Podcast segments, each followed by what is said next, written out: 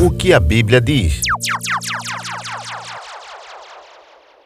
Há 10 anos, uma iniciativa popular conseguiu juntar 1,3 milhão de assinaturas para levar ao Congresso Nacional um projeto de lei que resultou em mudanças profundas no sistema político brasileiro, a Lei da Ficha Limpa. De acordo com a plataforma de dados do Tribunal Superior Eleitoral, o TSE, nas últimas duas eleições, a lei da ficha limpa impediu que 2.285 políticos condenados na justiça participassem das eleições. O maior número foi registrado nas eleições municipais de 2016 para prefeito e vereador. Foram 2.116 candidaturas cassadas. 11,1% das cassações foram por esse motivo. Nas eleições de 2018 para presidente, deputado e senador, foram 169 candidaturas cassadas, motivo de 6,54% das cassações. O número de cassações é diferente em cada eleição devido ao maior número de candidatos para cargos municipais do que para cargos federais. Outro fator é que, com o passar do tempo, para evitar o desgaste,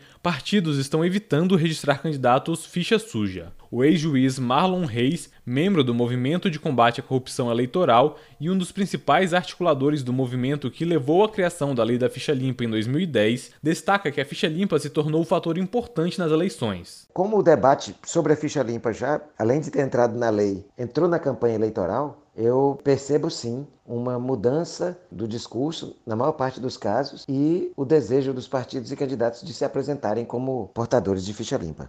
Depois da aprovação da lei, passaram a não poder disputar eleições políticos condenados em processos criminais em segunda instância que tenham perdido cargos públicos por cassação ou que tenham renunciado para evitar serem cassados. Também não podem ser candidatos pessoas que ocuparam cargos públicos e foram condenados por improbidade administrativa. A lei estipulou o prazo de oito anos para que a pessoa possa voltar a concorrer.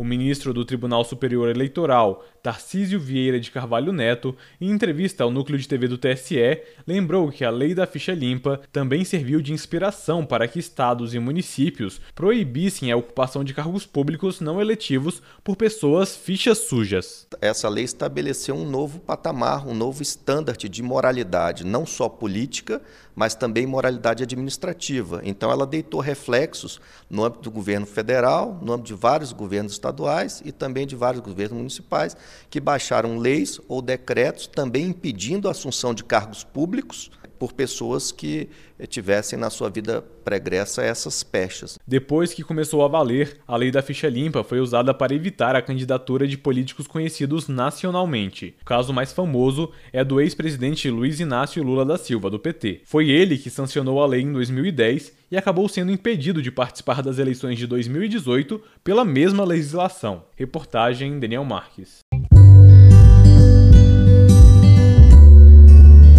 Obrigado pela sua audiência. Não esqueça de clicar em seguir no aplicativo que está ouvindo o podcast. Isso apoia meu trabalho e me incentiva a continuar transmitindo conteúdos importantes para a sua informação.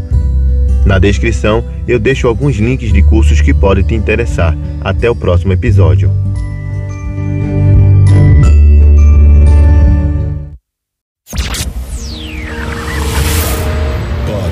O que a Bíblia diz?